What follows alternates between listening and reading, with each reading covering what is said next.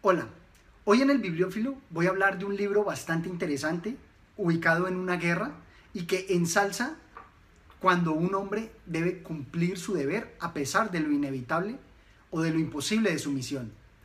De alguna manera me recuerda mucho el temor y temblor de Soren Kierkegaard, que también habla sobre los deberes. Es la obra ¿Por quién doblan las campanas? de Ernest Hemingway.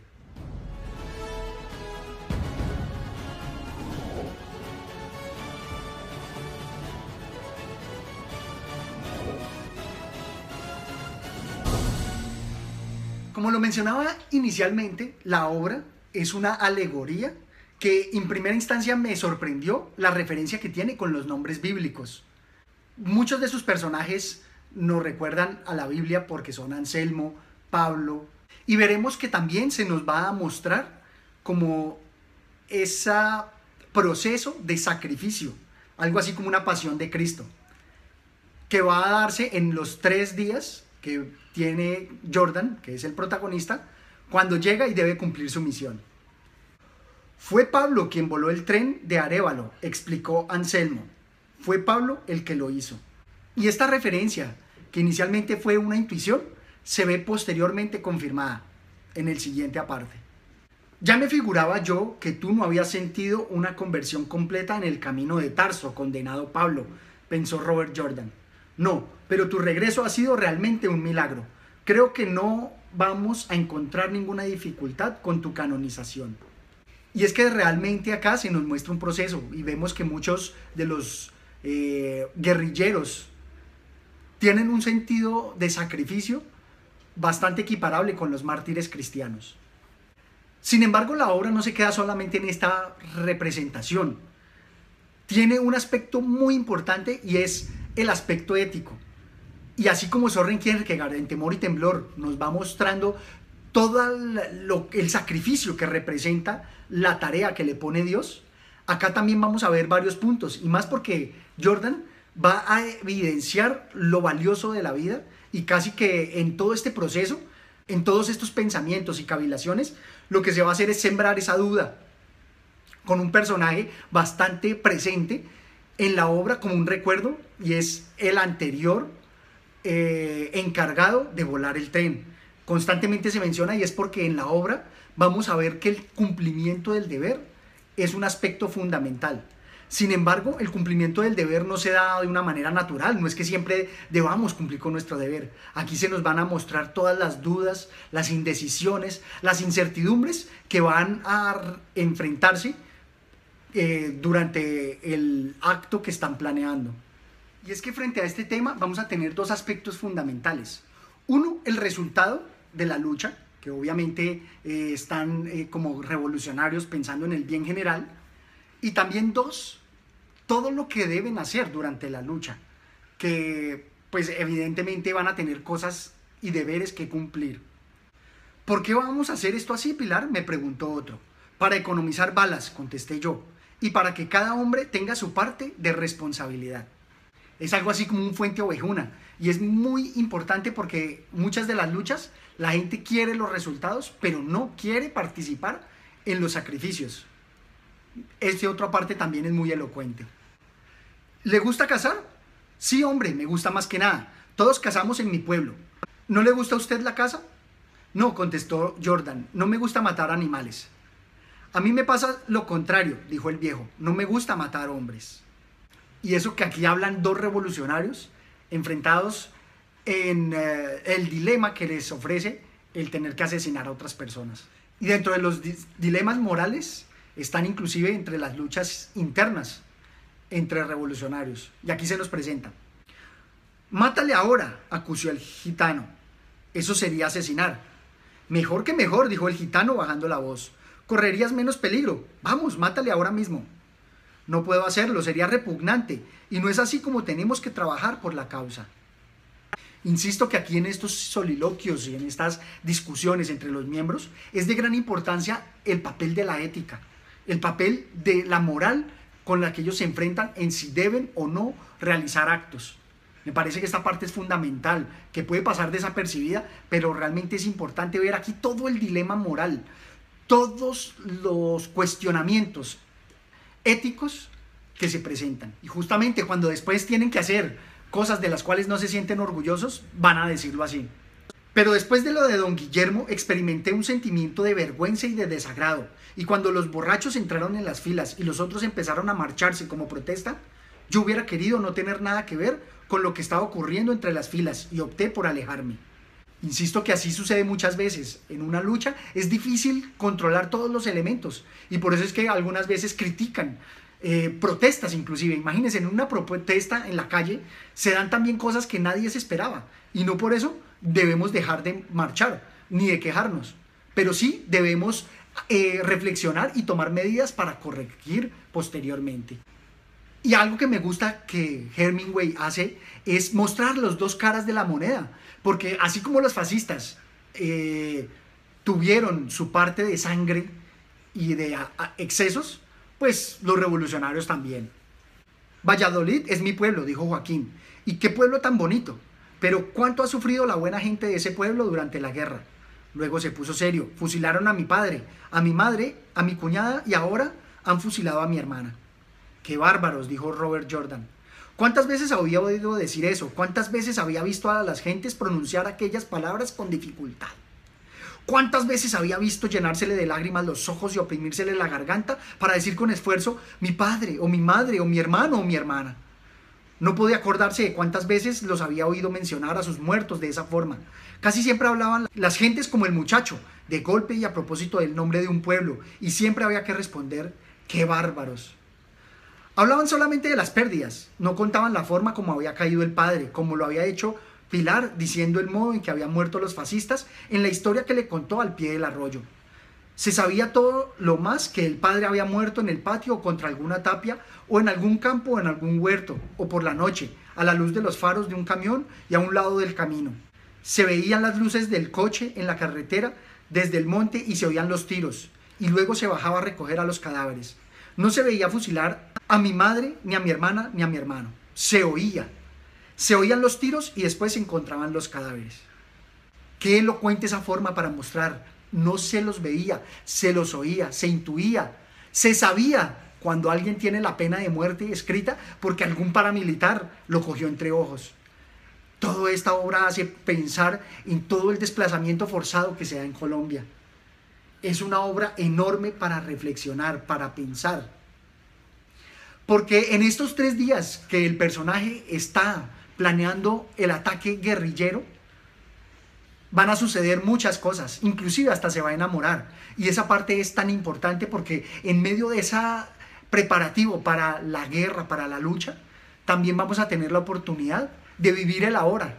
Y es algo de lo que Hemingway puntualiza bastantes veces y me parece muy potente, porque la vida es eso, la vida es el justo y el ahora.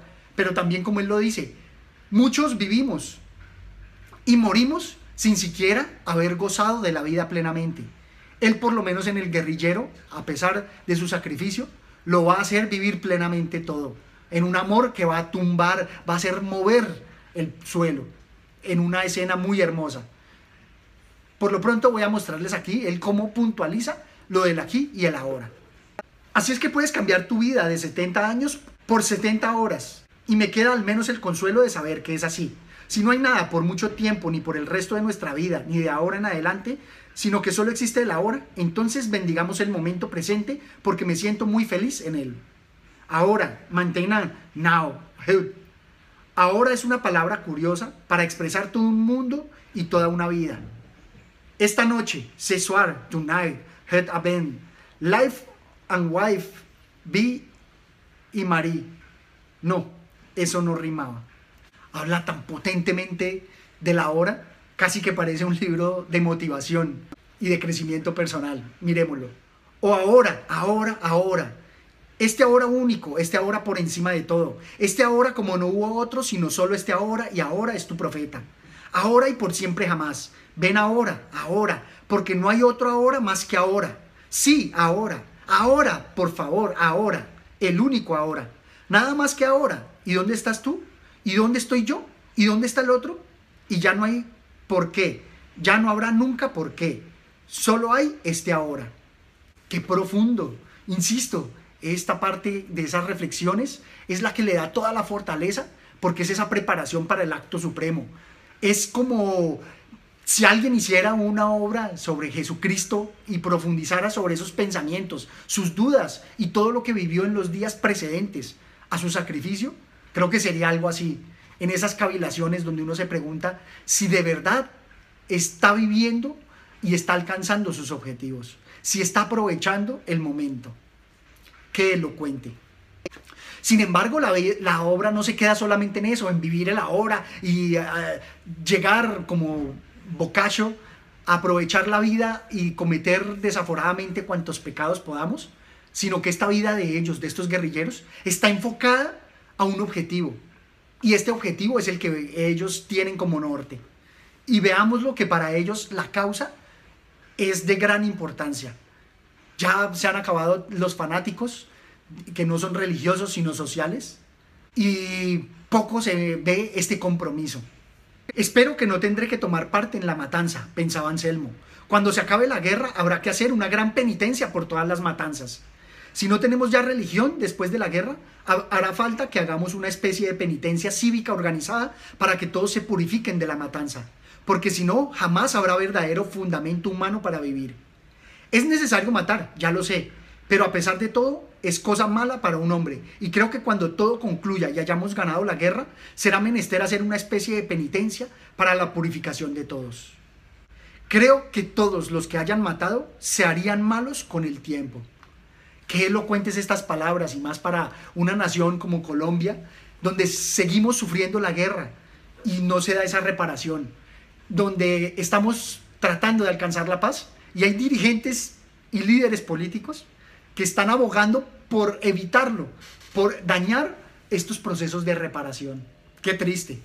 También nos dice, pero en España se hace eso muy a menudo y a veces sin verdadera necesidad.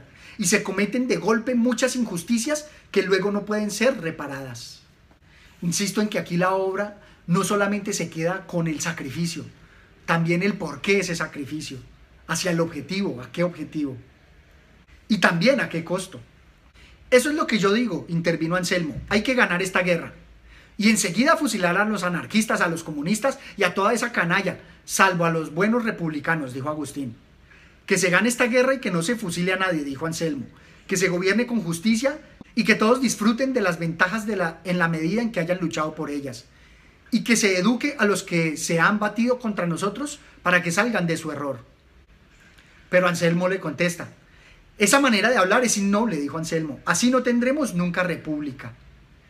Insisto en que, por ejemplo, todos los grandes líderes que después de una batalla, de una lucha, guerra, como Abraham Lincoln, después abogaron por el perdón y por estrechar los lazos con sus conciudadanos, inclusive en Sudáfrica con Nelson Mandela.